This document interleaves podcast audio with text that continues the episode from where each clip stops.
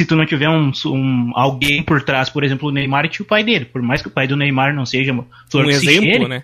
Até certo ponto, tá. mas tinha, é mas tá. tinha alguém. O Du acertou. Eu esqueci disso aí. O Du acertou. Pode continuar, Du. É tu mas ter alguém, alguém pra te. Pra, Pelo menos pra puxar a orelha quando tem guri. Pra te Pelo trazer pra cá, né? Pra te trazer pra cá. É, pelo menos joga um pouquinho, até os 30. Vamos fazer uma história até os 30, depois te larga. Por exemplo, o Neymar. O Neymar, hoje em dia, ele tem tatuagem, brinco, vai de Juliette pra jogo, vai de Nike Shocks e usa terno que quer e camiseta desabotoada. Ele fazia isso no Santos em 2009? O Guri tinha o cabelo raspado e, e, e, usava aparelho.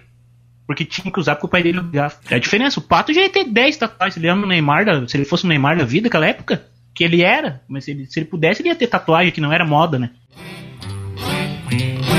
Lá vem o pato, pataqui, patacolar. Lá vem o pato para ver o que que há.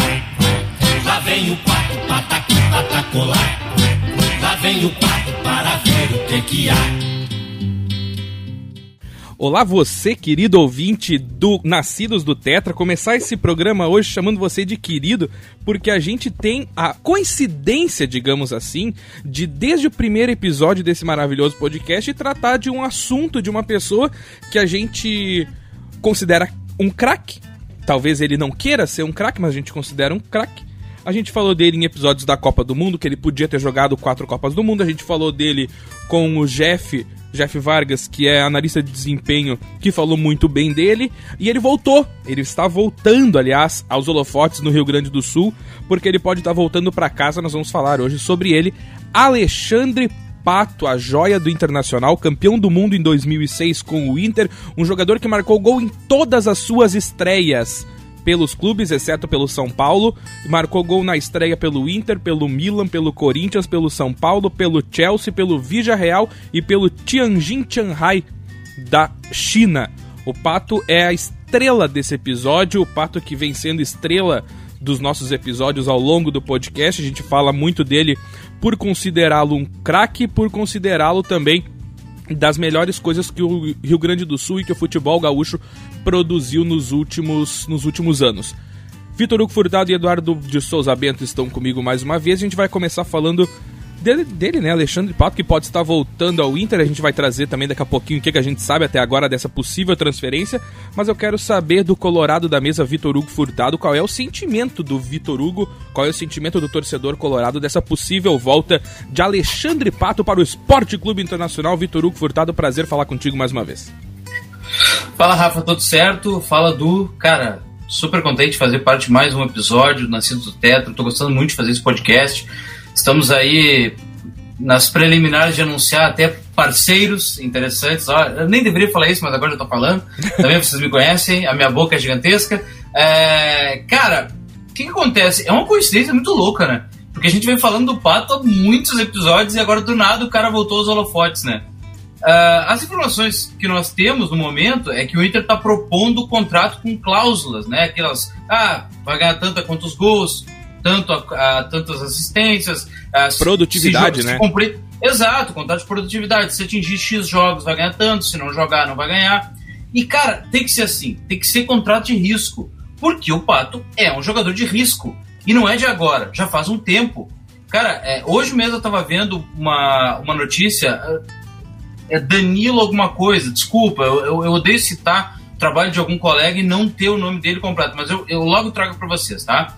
Uh, que apanha as capas da placar onde o Pato foi a capa. Todas as vezes, ele foi por quatro vezes capa da placar. E todas as vezes, desde 2000 e 2007, era assim, efusivamente, era exaltando o futebol do Pato como uma promessa que poderia ser uma estrela mundial. E de fato, ele chegou em algum momento da carreira dele ser uma estrela mundial é, quando ele saiu do Inter, quando ele começou no Milan, ele foi. O Du pode me ajudar depois, mas ele foi eleito aquele prêmio. Ele ganhou aquele prêmio que é do, do, do jovem jogador mais famoso. Você, não sei se vocês o lembram Under desse 21. prêmio. Como é? Under 21, que é o jogador abaixo é. de 21. Exatamente. O também ele disputou. É, então é, ele, ele, em algum momento da carreira dele ele foi essa estrela mundial. Se esperava, obviamente, que ele tivesse chegado muito mais longe. Mas se vocês pararem para pensar, é, é, é, muito estranho. A minha relação com esse jogador é, eu já contei no último episódio, é de uma profunda uma decepção, porque quando ele surgiu, eu esperava que ele realmente fosse o cara que o Ronaldo Fenômeno fosse passar o bastão. E de fato não aconteceu, não chegou nem perto. E hoje o Pato é esse jogador de risco. Ele é um cara de 30 anos. Hoje 30 anos não quer dizer nada, mas para ele quer dizer muito. É, muito a gente já conversou eu e o Edu sobre isso, e parece que ele é um jogador que se adaptaria muito bem no início dos anos 2000, mas hoje ele não se adapta mais. Tanto é que, se, se tu for observar qual foi o último grande ano do Pato, 2009 e 2010. O futebol de hoje já não é mais o futebol de 2009 e 2010. Pelo contrário, muito longe. Se for parar do ponto de vista histórico, observar, em 2009 surgia o Barcelona de Guardiola. Puxa, surgia o Barcelona de Guardiola, que já acabou, já faz muito tempo. O Guardiola já é outro treinador, já tem uma outra observação em torno do trabalho dele. Então, olha quanto, como era o mundo. É legal te fazer essa pergunta. Como era o mundo na última vez que o Alexandre Pato foi um titular absoluto da seleção brasileira? Eu me lembro que na Copa América de 2011, 2011, já, já fazem nove anos, ele era o centroavante da seleção e contestado. Quer dizer, ele era o centroavante da seleção e não era, não se tinha aquela certeza de que ele seria um cara que pudesse trazer, né, que fazer muitos gols. Naquela Copa América, ele perdeu, ele jogou os três primeiros jogos como titular. Ele perdeu a posição pro Fred, que vinha jogando muito bem no Fluminense. Então, para te ver, no, na última época em que se respeitou o Pato como uma estrela mundial, ele perdeu a titularidade para o Fred naquela Copa América que o Brasil perdeu para o Paraguai e que o Uruguai acabou sendo campeão. Então, desde aquela época, não se respeita o Pato como um grande jogador. Eu, como, como um fã do futebol, como um fã do futebol que o Pato apresentava, eu gostaria muito de acreditar que ele viria, que ele, que ele viesse para o Inter e que desempenhasse um grande futebol, mas isso não vai acontecer. É muito triste dizer isso, mas isso não vai. Eu comentei hoje de tarde num grupo de Colorado e falei, cara, o Pato vai ser uma contratação a la Forlan. Ele vai vir, ele vai vender camiseta, ele vai fazer um gol de voleio, uns três gols de cabeça e uns gols pifado e vai e acabou. Ele não fica no Inter por mais do que um ano e meio.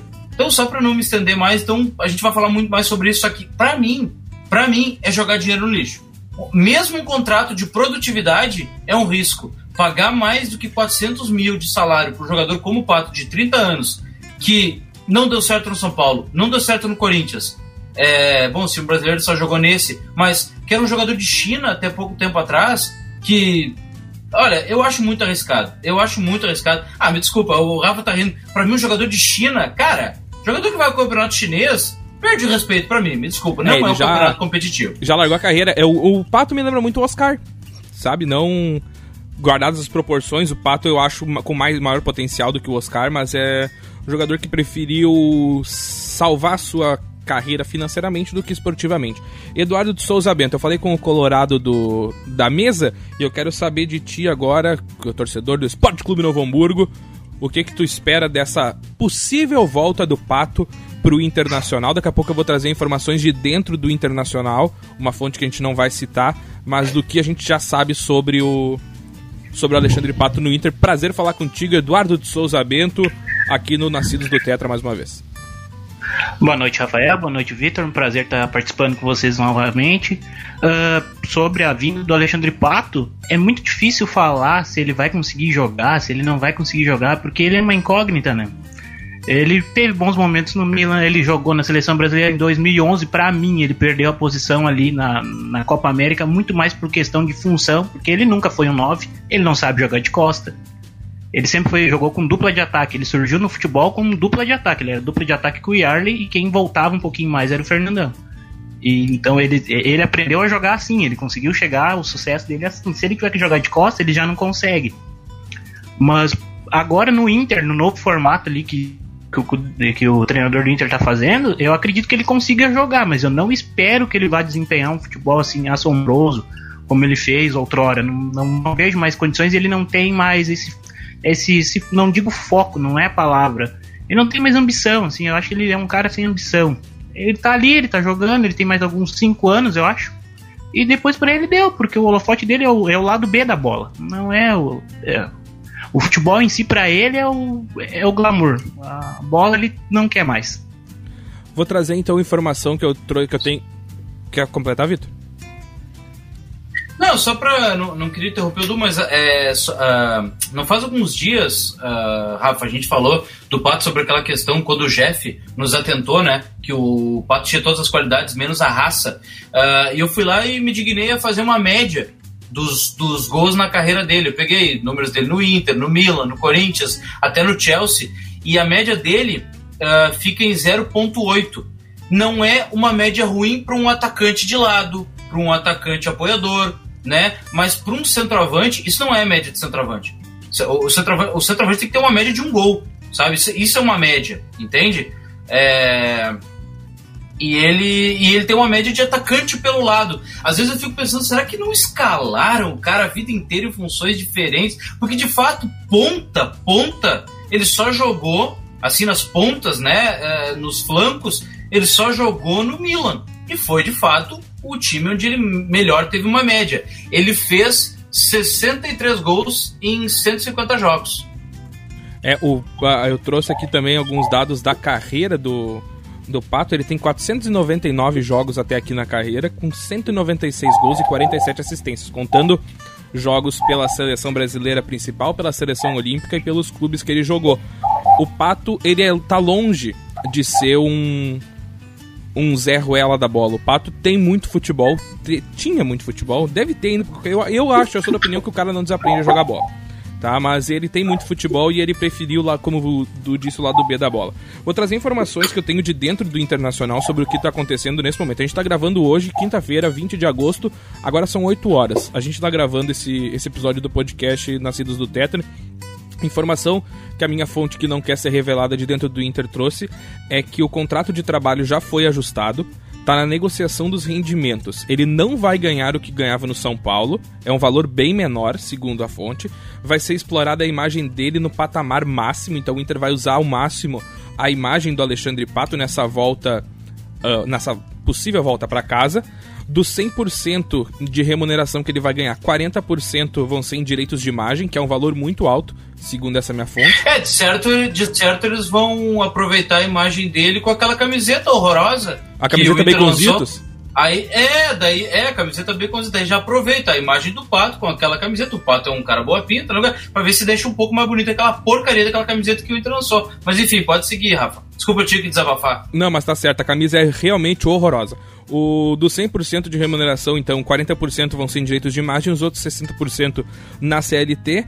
Os ajustes são as premiações, as luvas e os bichos por rendimento. É aquilo que a gente falava, é o contrato por produtividade do Alexandre, do Alexandre Pato. E aí a minha fonte ainda confirma no final assim, diz: "Olha, é muito difícil não sair o negócio. Até sábado creio que é anunciado. Só algo fora da curva para não sair." Então, o Olha, é uma fonte que eu confio muito de dentro do, do Internacional, que lida com esses trâmites jurídicos do clube, que Uh, segundo ele, já está praticamente acertado. Então o Inter espera alguns detalhes só para fazer o anúncio. Rafa, Rafa, eu confio, eu confio nas tuas fontes. Isso aí para mim tá fechado, tá? Eu confio nas tuas fontes. Só, eu só, uh, na minha visão, pode ser que seja também uma daquelas negociações que tu faz uh, no balaio, né? Eles podem estar ao mesmo tempo negociando com o Galo e até com outro time, e daí tu vê no final o que, que te serve. Então aquela coisa de só falta assinar, tu sabe muito bem como é que é, né, meu amigo? É, eu já botei até caixa de som para anunciar e não anunciei. É, então é. pode ser que seja mas eu confio, mas eu confio com certeza na tua informação. É isso, é isso que eu ia trazer também, que o Galo também demonstrou interesse na contratação do Alexandre Pato. E mas o que a fonte me disse é isso, que tá tudo acertado, faltam só alguns ajustes, pequenos ajustes realmente, para esse anúncio do Pato e que a princípio até sábado o jogador pode ser anunciado pelo Esporte Clube Internacional. Vamos falar sobre a carreira do Pato um pouquinho. A gente tem, já falou com o, o Pato que já rescindiu o contrato com o São Paulo, né? Então ele está com o caminho aberto para negociar. Uh, sobre essa, a, o surgimento do Pato. O Pato surge no Inter em 2006, nos anos de glória do Internacional, que é de 2005, 2006 até 2011 mais ou menos que é quando o Inter começa, o Inter ganha o Mundial, ganha Libertadores e ganha o Mundial. O Pato estreia num Inter e Palmeiras, lá no final do Parque Antártica, em São Paulo, e o Pato faz um dos gols do Inter naquele jogo, ele tabela com o Fernandão, e ele faz o gol na sua estreia, ele faz um gol. E ele sai com cãibra, se não me engano, no segundo tempo. E aí ele vai pro Mundial e joga o Mundial Interclubes pelo Inter, ele faz aquelas embaixadinhas com o ombro e o mundo inteiro conhece o Alexandre Pato. 2007 ele joga ainda pelo Inter e vai pro Milan como a segunda maior transação da história Neste do Brasil. momento, ne- desculpa, Rafa. Pode, Desculpa, pode Rafa. Nesse momento, lá no Mundial, ele faz. Nesse momento, lá no Mundial, ele faz o gol de um jogador mais jovem em um campeonato da FIFA. Com 17 anos e não sei quantos meses. é 17 anos, cento e alguma coisa de dias, e o an- an- anterior a ele era o Pelé com uns 17 anos e 200 e tantos dias. O Pelé marcou o gol, então o Pato ali passava o Pelé nesse, nesse quesito. Ah, como eu disse antes, ele fez gols em todas as estreias por clubes, exceto no São Paulo, então ele fez gol na estreia pelo Inter, pelo Milan, pelo Corinthians, pelo Chelsea, pelo Vigia Real, pelo Tianjin Tiana da China. Ah, e eu, cara, eu nem lembrava da passagem dele pelo Vigia Real, pra tu ter uma ideia. E lá ele foi artilheiro, cara. Ele tava na frente do Cristiano Ronaldo e do Messi na artilharia. Eu- até hoje eu não entendi. Claro, ele usou de barriga de aluguel pra ele poder ir pra China, né? Ele saiu do, do, do clube brasileiro, foi pra lá. E ele era o camisa 10 e artilheiro do espanhol ainda. Isso, foi a primeira vez que ele usou a camisa 10 num clube.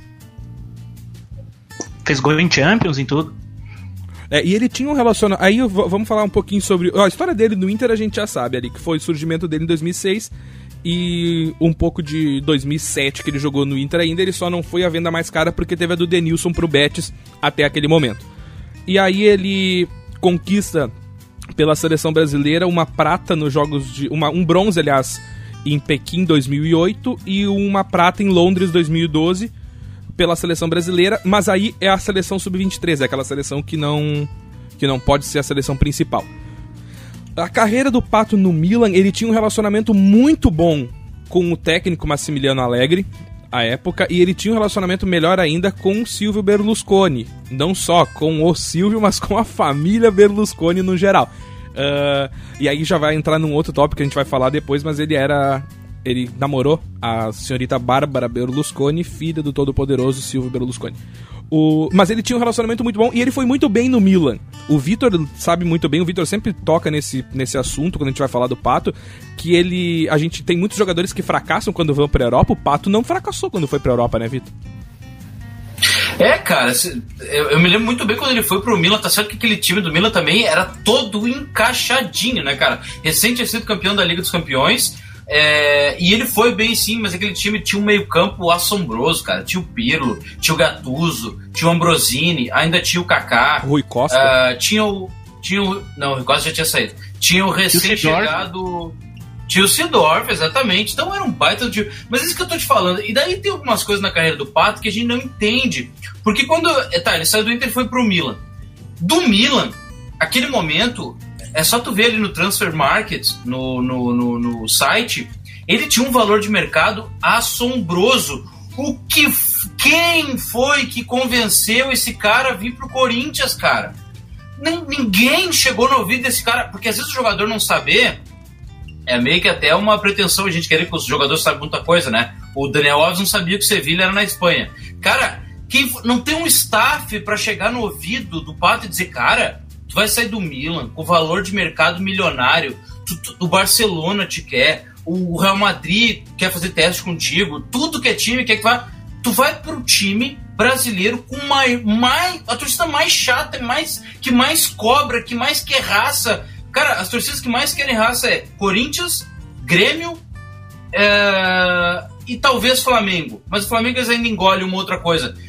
Não pode para esse time tendo que provar alguma coisa, entende? Eu acho que ele pensou, ainda mais o time que recente tinha sido campeão mundial. Ele poderia ter ido para qualquer time da Europa. Ele resolveu se enfiar no Brasil. A partir dali é que a maionese começa a desandar. E o é a erro do- partir dali que ele perde. E o erro do Pato foi ter vindo pro Corinthians nessa época de pós-mundial, porque qualquer coisa menos que o mundial é fracasso.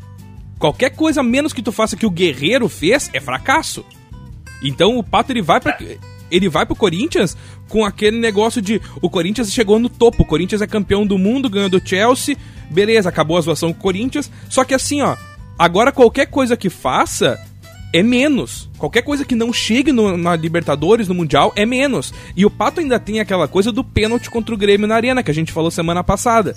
Que ele tenta dar cavadinha no Dida e o Dida pega firme a bola. Então o Pato ele veio pro time errado no momento errado naquela época. E como o Vitor falou, ele tinha muita proposta de, de times da Europa, o Barcelona, o próprio Chelsea já queria a contratação do Pato naquele momento, o Manchester United também estava de olho no Pato, e, o, e ele quis vir pro Corinthians. O que, o que aconteceu, uh, segundo o próprio Pato em entrevista, logo que ele uh, é acertado com o Corinthians, ele diz que ele decidiu ir pro Corinthians porque ele assistiu a final da Libertadores no Pacaembu e que ele ficou impressionado com a torcida. A gente sabe que essa é a entrevista do jogador para a torcida. Só que é como o Vitor disse, não teve ninguém para chegar no ouvido do Pato e dizer: "Velho, não é a hora, cara. Vamos ficar aqui pela Europa, vamos vamos acertar com o Chelsea, vamos acertar com o Chelsea, Chelsea. porque olha só, o Chelsea perdeu o mundial pro Corinthians. Vamos acertar com o Chelsea, porque a gente consegue te encaixar ali, tu vai jogar, tu vai ser titular. Então, uh, sabe, continua na Europa, faz teu nome. E ele veio pro Corinthians num momento muito complicado. Pra mim, para mim, o fator determinante de declínio da carreira do Pato foi quando ele veio pro Corinthians. A partir dali, tudo começou a dar errado. Depois, então, que ele saiu do Corinthians, foi pro São Paulo, dali, então. Mas assim, o momento foi quando ele foi pro Corinthians. Ele era jogador do Milan, ele era um jogador valorizado, ele era um jogador que, que tinha sede de outros clubes. O que é que ele foi fazer lá nós ainda iremos conversar com a pessoa que tratou dessa contratação. Nós ainda Eu... vamos trazer nesse programa o cara que fez, que, que, que encabeçou essa negociação para entender quais foram as motivações que ele desfilava em campanha da Nike, cara. Ele era garoto propaganda, lembra? Quando a seleção apresentou a, a, a camisa para a Copa de 2010, ele nem tinha sido convocado e ele foi o modelo da, da Nike. Ô, ele é Victor. é esse jogador. Isso não é a cara do Corinthians. A cara do Corinthians é o Birubiru. É, eu não sei quem é que fez essa, é, essa relação existir, entende? Então, para mim, ali é o início de um grande declínio e nunca mais ele voltou. Só para deixar registrado, antes de entregar, eu sei que estou falando muito, em 2010 ele nem tinha sido convocado para a Copa do Mundo e ele foi o garoto propaganda que lançou a camiseta do Brasil naquela Copa do Mundo. Então, ele é sim o São Paulo Fashion Week. Ele é a cara do São Paulo. Ele é a cara de qualquer outro clube, menos do Corinthians. A cara do Corinthians é o Birubiru. Entende? É, é, é, nunca foi, não sei quem é que promoveu essa relação. É ali, é o início do declínio. E só para deixar registrado isso legal, eu sei que eu tô falando demais, é o último lampejo de genialidade do Pato, de uma estrela mundial. Lembra no Brasfoot, quando vai uma estrelinha ali do lado? A última estrela do Pato foi em 2011, quando ele atravessou a defesa do Barcelona e fez um gol no, no ainda goleiro do Barcelona, Vitor Valdez. Em 2011, nós estamos em 2020, e os caras ainda acham que o Pato vai voltar a ser uma estrela do futebol mundial. E parece que nesse gol ele meteu do lado e diz: Vai, Vitor Valdez, garotinho. É. Poucos, isso é para poucos. Pode falar, vai lá, Du. Não, em 2011 o Real Madrid estava querendo se desfazer do Benzema. Parece que queria emprestar ele. E o Real Madrid queria o Pato. Queria porque queria o Pato. E o Pato acabou não indo porque o Benzema começou a dar resultado. Porque ele começou a se acertar com o Cristiano. Porque ali não tinha uma sinergia entre os dois. Então, e daí o Pato, a fonte que eu ouvi, eu não vou lembrar o nome do jornalista que falou isso faz tempo, ele disse que o Pato ficou frustrado que ele não conseguiu ir pro Real Madrid. E daí veio a proposta do Corinthians do André Sanches, que tem poder, poder aquisitivo, não adianta cara consegue convencer os caras, ainda mais o Pato, que não pensa muito. E daí o Pato vem com o discurso que queria repetir a história do Ronaldo Fenômeno. Queria repetir a história do Ronaldo Fenômeno, a história do Adriano no Corinthians, daí conseguiu vir pro Corinthians, mas não não emplacou, não adiantou. É, mas aí tu... tinha o Guerreiro ao lado dele. É, mas aí tu pensa assim, ó, o cara ficou frustrado porque não foi pro Real Madrid, aí ele opta em vir pro Corinthians.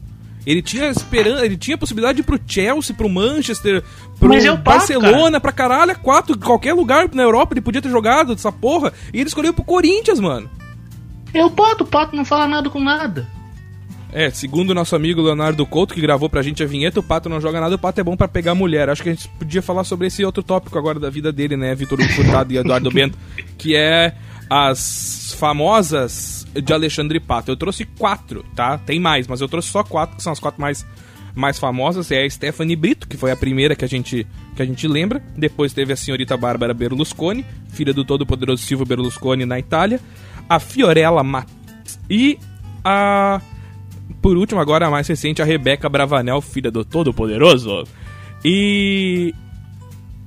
Essa coisa do, do pato aparecer muito nas colunas sociais e muito pouco nas colunas esportivas é uma coisa que fica muito evidente na carreira do Pato, na trajetória dele. Porque o Pato surge em 2006, ele é um moleque cheio de espinha, ele é um molecão mesmo, cheio de espinha na cara, que vai pro jogo, vai muito bem, e ele a gente via nele prazer em jogar futebol. Aquela embaixadinha que ele faz com o ombro no Mundial é coisa de quem gosta de jogar futebol, de quem tá acostumado a jogar futebol. Só que ele começa a surgir nas colunas sociais e parece que ele se deslumbra com aquilo. E ele começa a aparecer muito nas colunas sociais. Ele faz um tratamento, enfim, ele fica mais ajeitado. Aliás, exemplo de ajeitação na vida é o Lucas Lima, né? Mas vamos voltar. O o Pato ele fica um pouquinho mais ajeitado e ele começa a aparecer muito em colunas sociais. Vitor Hugo Furtado e Eduardo Bento, essa parte social do Pato, parte social de sociedade mesmo, do Pato, prejudicou muito a carreira dele? Cara, na minha visão, demais. Se tu, se tu puxar, às vezes a gente esquece que com 18 anos ele casou com a Stephanie Brito. A, ainda então uma atriz conhecida, né? Um pouco popular. Hoje, se tu perguntar pra galera um pouco mais nova que a gente, nem sabe quem é. Uh, depois Bárbara, daí se separa, né? Conhece uma vida diferenciada em Milão, né? Eu acho que a gente já conversou sobre isso em outros episódios que o ambiente faz o atleta. Lembra que nós comparamos o Messi e o Maradona e tal? Então o ambiente forma o atleta. Se ele vai jogar na Itália, talvez ele tenha um tipo de, de comportamento. O que, que é o ambiente italiano? A gente sabe, os jogadores gostam de se vestir bem, eles são atrelados à moda. Até o jogador mais. Se tu pegar o jogador mais feio da seleção italiana, ele é mais bonito que nós. E mais ajeitado. Até porque não precisa muito, né? né? Não precisa muito, não, não, não tenha dúvida. E daí, assim, ó. É, eu acho que esse ambiente contaminou sim. Como ele saiu muito cedo, ele acabou. Cara, uh, eu não consigo. Eu não consigo imaginar como seria minha vida se eu tivesse ido com 17 anos pra Itália. Tu tendo muito dinheiro para te gastar, e daí tu tem vários jogadores italianos dizendo assim, bah, cara, começa a te ajeitar te ajeita, porque não sei o que, e vamos. E daí, talvez ele seja um cara que não sabe conciliar as duas coisas. Talvez seja tanto para ele, cara, tu tem que te vestir melhor, tu tem que te ajeitar, tu tem que não sei o que. Talvez ele se ajeitou tanto que esqueceu do futebol. E, e esse ambiente, eh, ele se separa e começa a namorar Bárbara Berlusconi, que nada mais é que uma Paris Hilton europeia. Ela é uma, era uma socialite, era uma mulher que deu uma certa instrução fashionista para ele e tal. Depois ele Cara, sai que da baita comparação. Pra... Como é que é? Que baita comparação. Qual? É, eu gostei dessa. Da Bárbara com a Paris Hilton, eu acho que, cara, foi é. genial.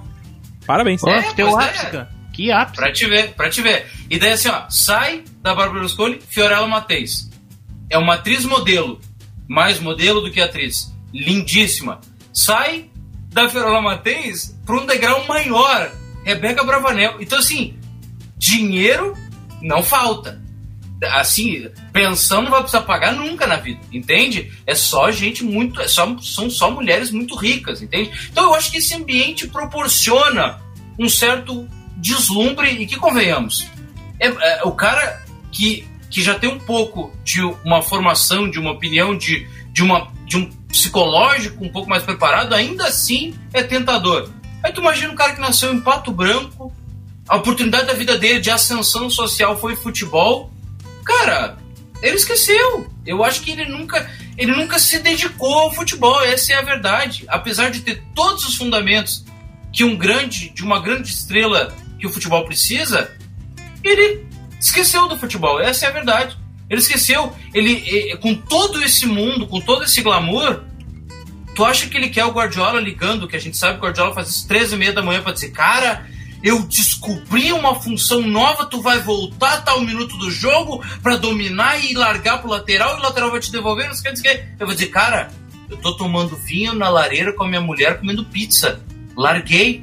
Eu tô saindo de do desfile do não sei o que, da moda é, parisiense, entende? Tô levando é meu cachorrinho para passear. Exato, entende? Então, eu acho que é isso. Eu acho que é esse deslumbramento que atrapalhou esse, essa grande estrela que o futebol não teve. Eduardo... Eu já acredito no outro ponto. Eu acho que ele trata o futebol como um trabalho. Para ele é 8 horas diárias, casa. Não quero ninguém me incomodando, não quero ligação, não quero, não quero envolvimento, não vou assistir futebol. E ele já disse que não assiste. Nem joga. Que daí é um erro. Hã? Não assiste nem joga. É com... Também, não, não tá mais querendo. E quanto às mulheres, é. Bom, é como o Victor falou, um menino que veio do nada, que começou a ganhar dinheiro do nada, que apareceu do nada na TV, com, já tinha bordão, Galvão Bueno falando, fazendo um bordão para ti, tu que surgiu e, e, cresceu vendo futebol, tu vai ficar deslumbrado. Se tu não tiver um, um, alguém por trás, por exemplo, o Neymar e o pai dele, por mais que o pai do Neymar não seja flor um exemplo, cheire, né? Até certo ponto, mas tinha, mas tá. tinha alguém. O Du acertou. Eu esqueci disso aí. O Du acertou. Pode continuar, Du. É tu mas ter alguém, alguém pra te Pra, Pelo menos pra puxar a orelha quando tem guri. Pra te Pelo trazer pra cá, pra né? Pra te trazer pra cá. É, pelo menos joga um pouquinho, até os 30. Vamos fazer uma história até os 30, depois te larga. Por exemplo, o Neymar. O Neymar, hoje em dia, ele tem tatuagem, brinco, vai de Juliette pra jogo, vai de Nike Shocks e usa terno que quer e camiseta desabotoada. Ele fazia isso no Santos em 2009. O Guri tinha o cabelo raspado e, e, e usava aparelho. Porque tinha que usar porque o pai dele ligava. É a diferença. O Pato já ia ter 10 tatuagens. Ele ama o Neymar, da, se ele fosse o Neymar da vida, naquela época, que ele era. Mas se ele, se ele pudesse, ele ia ter tatuagem, que não era moda, né? Ia ter tatuagem, fazer tudo o que quisesse. É, eu acho que o Du tocou num ponto bem sensível dessa carreira do Pato, que não foi, foi não ter uma, uma estrutura, uma base que uh, talvez tivesse trazido o Pato pro mundo real do futebol e ter colocado um pouco na cabeça dele de, velho, se tu quiser um pouquinho mais, um pouquinho mais, não precisa ser muito mais. Se tu quiser um pouquinho mais, tu é o 9 da seleção e tu vai ser o sucessor do Ronaldo, cara. Tu vai ser o sucessor de um cara que é, uh, é garoto propaganda da Nike, um cara que é bicampeão do mundo, um cara que é melhor jogador do mundo, e tu vai ser o su possível sucessor dele para ter tanto sucesso quanto, porque bola tu tem, tu só precisa querer um pouquinho mais faltou essa pessoa. E essa pessoa não adianta, não é treinador, não é psicólogo do clube, não é diretor, não é presidente. Essa pessoa tem que ser alguém que esteja do teu lado e que tu confie. E que vai dizer para ti, velho, vamos voltar aqui pro mundo real. Tu pode ir no desfile, só que amanhã tu tem treino. Então, quem sabe tu vem um pouquinho mais cedo, quem sabe tu te cuida um pouquinho mais, porque outra coisa que a gente vai falar agora também é sobre as lesões seguidas, sucessivas do Alexandre Pato. Só, só, só um pouquinho, Rafa. Só, só antes de terminar isso. E tu sabe por quê, cara? Que tem pouca gente que vai lá e diz para ele esse pato, porque tu não isso, porque não sei o que. Porque dizem, cara, que ele é muito gente boa. Que todo mundo que vai falar com ele, ele conversa, não sei o que, não sei o que. Sabe, o Neto, o jeito que xinga ele, tu viu que o Neto parou, né? O Neto, esses tempos, encontrou ele numa festa, não sei o que, de algum clube. O Pato foi lá e cumprimentou e disse assim: Eu sou teu fã. Diz que o Neto falou que não sabia onde se enfiar, cara porque ele é assim. E provavelmente por isso que nunca alguém chegou e xingou isso e aquilo. A gente sabe do Fernandão, o falecido Fernandão brigou com ele por funções táticas, e o Emerson Sheik que o agrediu naquele, naquele jogo que o, no, no, vestiário, naquele jogo que o, que o que ele deu a cavadinha contra o Grêmio. Mas de resto a gente não sabe mais, né? Talvez a gente saiba no futuro. Mas é porque ele é um cara muito gente boa, né? Então talvez por isso que as pessoas nunca tenham chegado dessa forma nele. Mas, enfim, vamos às lesões então. É, e o Pato é um cara que teve muitas lesões na carreira, né? E sucessivas lesões. Começou, começaram no Milan. Ele teve uma no Inter, mas não foi tão grave assim. Mas aí, quando ele foi pro Milan, ele começou a ter uma série de lesões. Tanto que acharam, uma certa época, que ele tinha um problema crônico no músculo. Porque ele se lesionava muito e se lesionava sempre no mesmo lugar, era sempre no mesmo músculo. Tanto que quando ele sai do Milan para ir pro Corinthians, o Milan emite uma nota dizendo não, o Pato tá 100%, o Pato não tem nenhuma lesão crônica. O Pato é... Uh, ele tem todos os músculos, tudo no lugar, tudo inteiro. Não é nada crônico, ele só se machuca, ele é muito mais suscetível à lesão do que talvez outros jogadores. Eduardo Bento, essas lesões uh, aliadas à vida social fora de campo do Pato, uh, que davam mais tempo para ele, talvez as lesões para ele viver fora do futebol, tu acha que também foram um complicador para a carreira dele? Com toda certeza, porque ele fica, criava um descompromisso, né? Criou um descompromisso. Ele, ah, tô lesionado, não preciso treinar, posso dar uma voltinha um pouquinho maior. Não tem a necessidade de estar amanhã 7 horas no refis e ficar fazendo reforço muscular. E outra, eu até atribuo essas questões de lesão dele ao fortalecimento muito precoce dele, porque agora todos nós, nós três aqui temos 27 anos, mas lembra como a gente era com 18? Músculo zero no corpo com 21 tu começa a dar uma maturada legal. Então ali é um período bacana. Eu não sou especialista, mas eu já ouvi Jeff, o Jeff, que participou aqui no programa, falar que com 21 tu já tem uma maturação um pouquinho melhor. Então ali é o momento para tu reforçar mesmo. E às vezes o cara tá com 17 anos e o cara virou um monstrão já. Ele, quando tava no Milan, deu um ano e meio de Milan, ele já tava muito forte. É tipo o Gabriel Jesus hoje. Tu olha o Gabriel Jesus de 2015 e olha o Gabriel Jesus da Copa de 18. O absurdo de forte o guri tá. Algumas vezes é, é, depende, vai de pessoa para pessoa, como uma doença, como qualquer outra coisa, mas isso pode atrapalhar também. Vitor, essas lesões do Pato, aliadas à, à vida social dele fora de campo, uh, auxiliaram para ele ter essa, essa queda de rendimento, essa falta de vontade, talvez, no futebol? Eu acho que na carreira de um jogador, uh, de um jogador como era uma estrela, como a gente já disse, né? Ele era uma estrela do futebol, hoje não é mais, ele era uma estrela mundial até 2012, fechamos assim? Sim. Ele foi uma estrela mundial até 2000? Tá, beleza. Uh, não ir para uma Copa do Mundo é muito frustrante.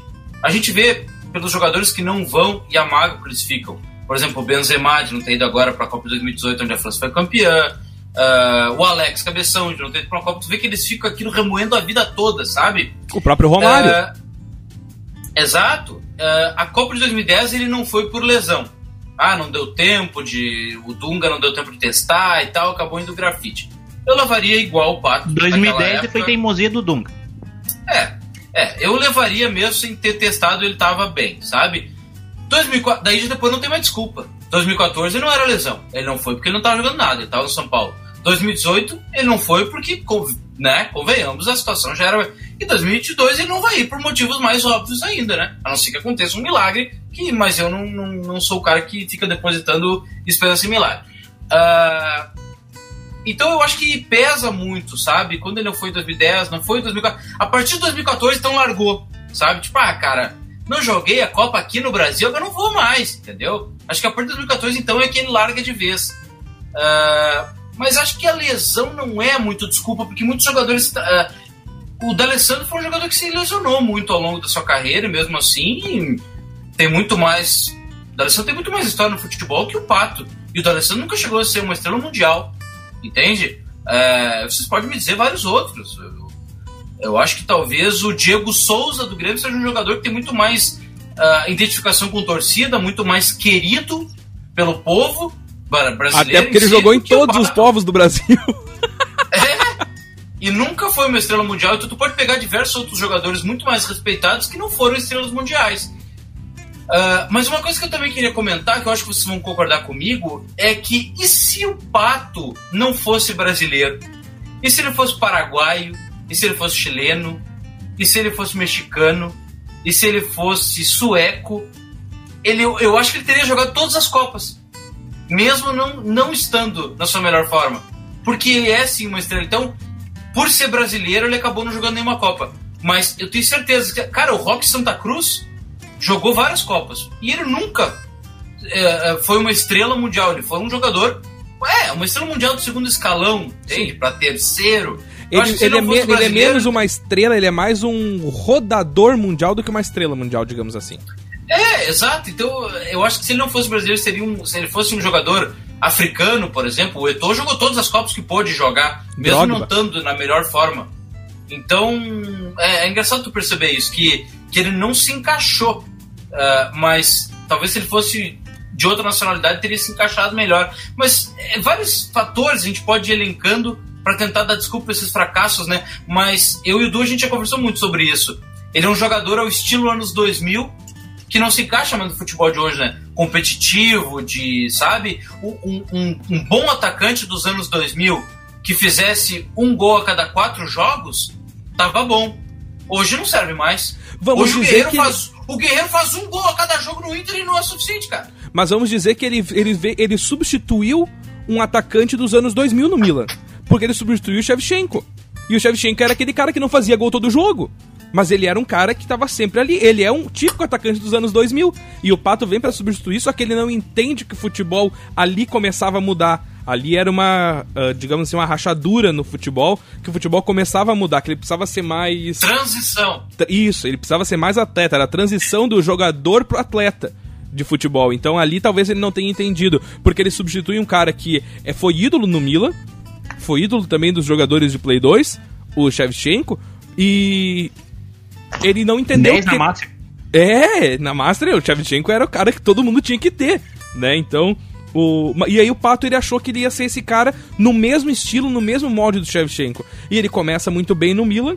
Eu, na minha opinião, acho que as, que, a- que as lesões atrapalharam muito a carreira dele por ele ter esse vínculo com o social, com o, so- com o social eu tô dizendo errado, eu não encontro outra palavra, com o vislumbre social, então, digamos assim. Ah, que é a, a lesão ah, deu abriu o caminho pra ele focar em outra coisa que não o futebol, sabe? Eu acho que a lesão pra mim é um dos pontos principais do declínio do Pato. Claro, concordo que a carreira dele, o, o grande declínio foi ele ter vindo pro Corinthians 2012, mas o para mim as lesões dele foram o que atrapalharam mais a carreira dele.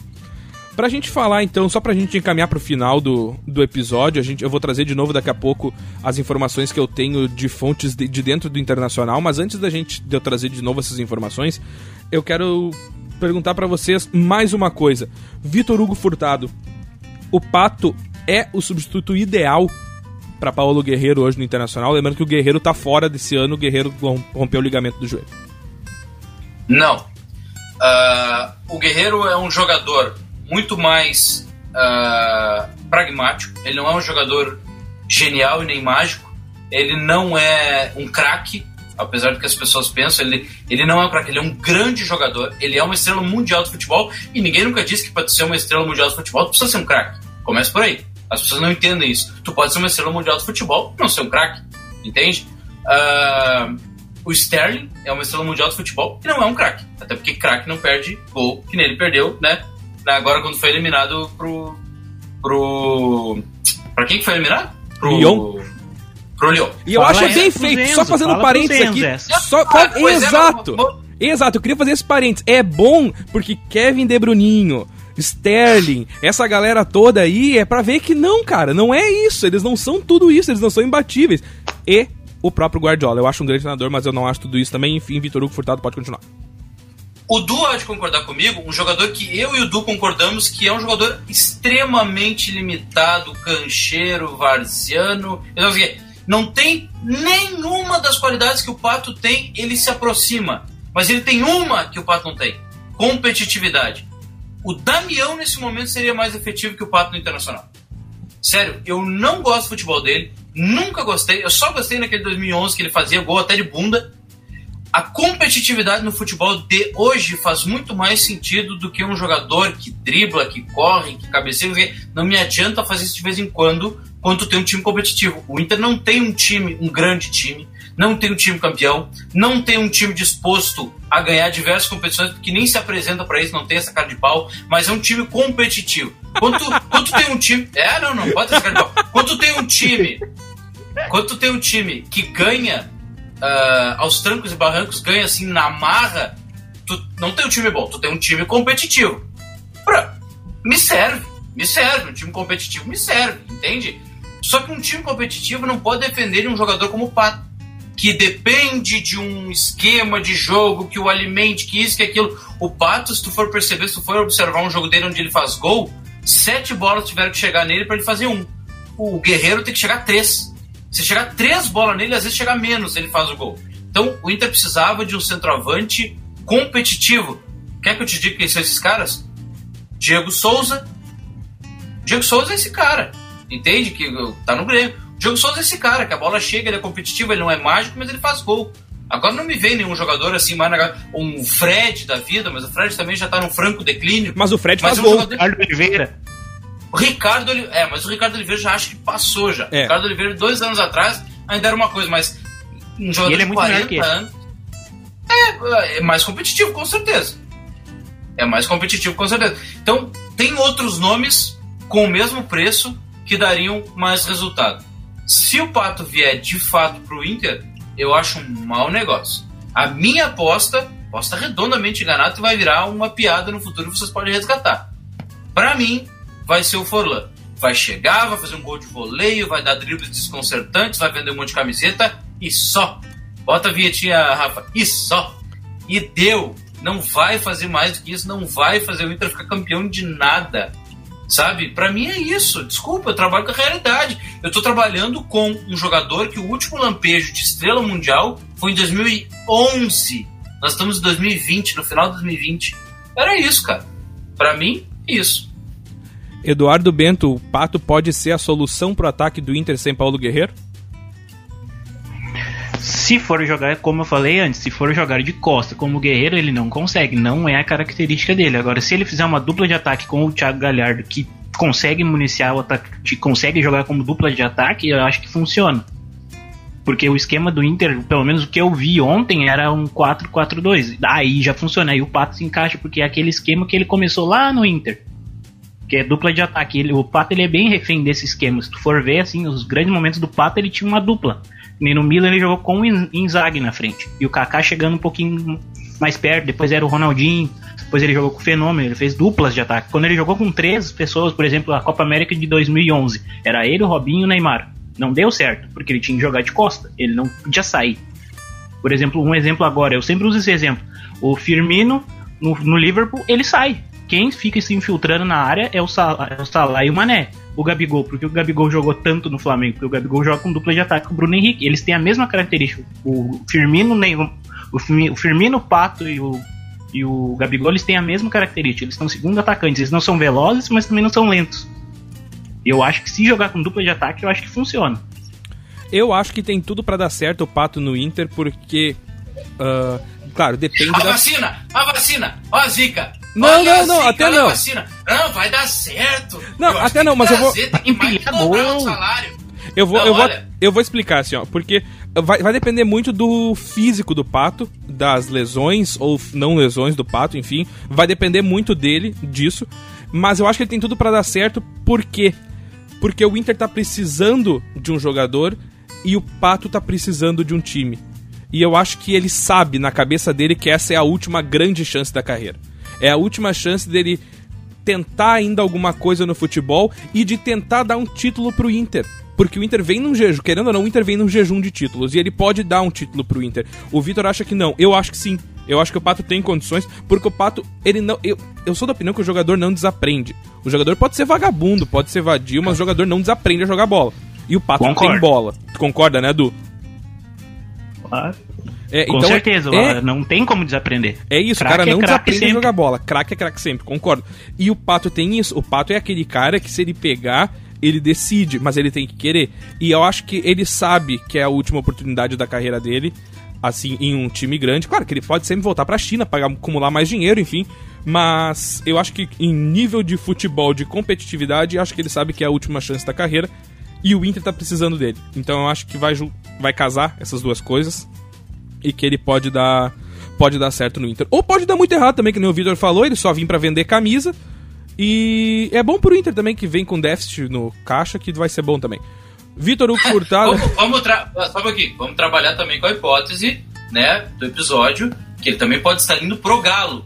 Então é. o que, que vocês acham? Eu acho que no Galo ele tem um esquema que talvez o beneficie mais do que no Inter.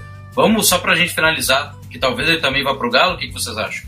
Eu acho que pode ser, acho que ele pode ir pro Galo, mas eu acho que tá muito bem encaminhado com o Inter pelo retorno para casa. E por ele saber que essa é a grande chance. Acho que no Galo ele não tem essa coisa de ter a grande chance. E eu acho que ele vai ser muito, mas muito mais cobrado no Galo do que no Internacional. Eu acredito que no Galo ele também consiga jogar muito pelo esquema que eles jogam. É o mesmo esquema que eu falei. Mas eu acho que lá ele vai ter que jogar, algum, algum momento ele vai ser obrigado a ser a referência do time. Eu não sei se ele tá mais com essa gana de ser a referência. Acredito que não tenha mais essa, essa gana. Ele, ele, gana para ele eu acho que nunca teve, assim. Talvez lá até 2012 ele, ele tinha uma certa gana, mas agora ele não tem mais essa gana de ser o cara do time. É isso aí. Mas tem... ali para mim é mais uma incógnita. No Inter eu acho que daria mais certo. Então, pra gente encaminhar pro final agora, uh, trazer mais uma vez informação de dentro do Inter, que eu consegui com uma fonte de dentro do Inter, sobre o Pato. Eu perguntei para essa pessoa, uh, cara, tu sabe alguma coisa do Pato no Inter? E ele mandou o seguinte: Contrato de trabalho já foi ajustado. Está na negociação dos rendimentos. Ele não vai ganhar o que recebia no São Paulo, vai ser bem menor o valor e vai ser muito explorada a imagem dele no patamar máximo, segundo a minha fonte. Eu tô lendo uh, ipsis literis o que a pessoa me mandou, tá? Uh, do 100% de remuneração, 40% do, do, do total vai ser em direitos de imagem e os outros 60% pagos na CLT. Os ajustes são as premiações, as luvas e os bichos por rendimento. E é muito difícil não sair o negócio. Isso está enfatizado. É, olha, é muito difícil não sair o negócio. Até sábado, creio que é anunciado. Só alguma coisa fora da curva para não sair o acerto com Alexandre Pato. 8h38 da noite do dia 20 de agosto. Quinta-feira, 20 de agosto, a gente está falando isso. São as informações que eu tenho de dentro do Internacional. Falamos hoje sobre Alexandre Pato, sobre o seu possível retorno para casa, seu possível retorno para o Esporte Clube Internacional. Tem ainda a possibilidade dele jogar no Galo, mas segundo, inf segundo informações de dentro do Inter, tá tudo muito bem encaminhado para Alexandre Pato voltar para casa e talvez ser a última chance que ele tenha na carreira. Vitor Hugo Furtado, Eduardo Souza Bento, prazer falar com vocês mais uma vez em mais um episódio do Nascidos do Tetra, hoje falando especificamente sobre Alexandre Pato que pode estar tá voltando para casa. Vitor Hugo Furtado, muito bom falar contigo sempre e muito bom falar contigo do Pato, que é um dos jogadores que influenciou a tua vida no futebol. É, influenciou do ponto de vista do fracasso e do desânimo e da desilusão que é tão presente nesse Brasil de hoje. Então era isso e até o próximo app. Eduardo de Souza Bento, Pato pode estar voltando para casa e o Du chegou para ficar no nosso podcast. Valeu, Du, semana que vem a gente tá de volta. É, semana que vem a gente volta mais uma vez aí. E o Pato é essa coisa, né? Ele coloca a gente lá em cima, daqui a pouco a gente já esquece dele, não quer mais saber dele, daqui a pouco ele aparece de novo. E o Vitor Hugo fica sempre triste com ele. É isso aí, galera. Semana que vem a gente tá de volta com, mais, com mais um episódio do Nascidos do Tetra. Valeu todo mundo que acompanhou a gente até aqui. Um abração, tchau. Lá vem o pato, patacolar. Lá vem o pato para ver o que que há. Lá vem o pato, pataqui, patacolar. Lá vem o pato para ver o que que há.